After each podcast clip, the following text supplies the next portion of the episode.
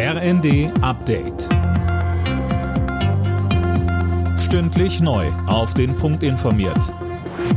Ich bin Linda Bachmann. Guten Abend.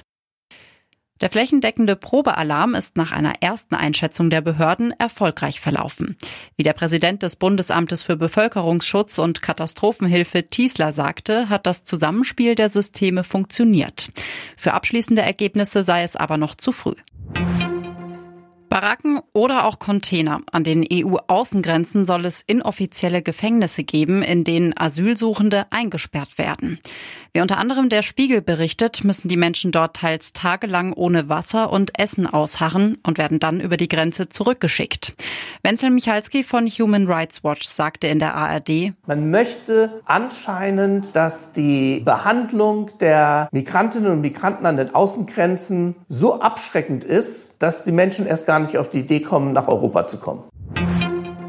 Er gilt als einer der größten Finanzskandale Deutschlands, der Fall Wirecard. Am Vormittag hat der Prozess gegen den früheren Vorstandschef Markus Braun und zwei ehemalige Manager des Zahlungsdienstleisters begonnen. Sie sollen Banken und Kreditgeber um über drei Milliarden Euro geprellt haben.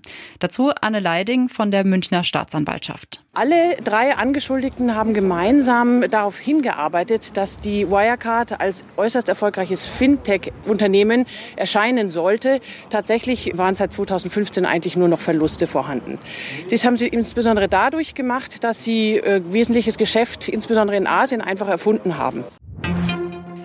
Mehr als jeder dritte Deutsche will wegen hoher Stromkosten bei der Weihnachtsbeleuchtung sparen.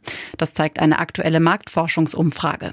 Dabei haben vor allem Menschen über 65 Jahren angegeben, dass sie in diesem Jahr weniger auf Lichterketten und Co setzen. Alle Nachrichten auf rnd.de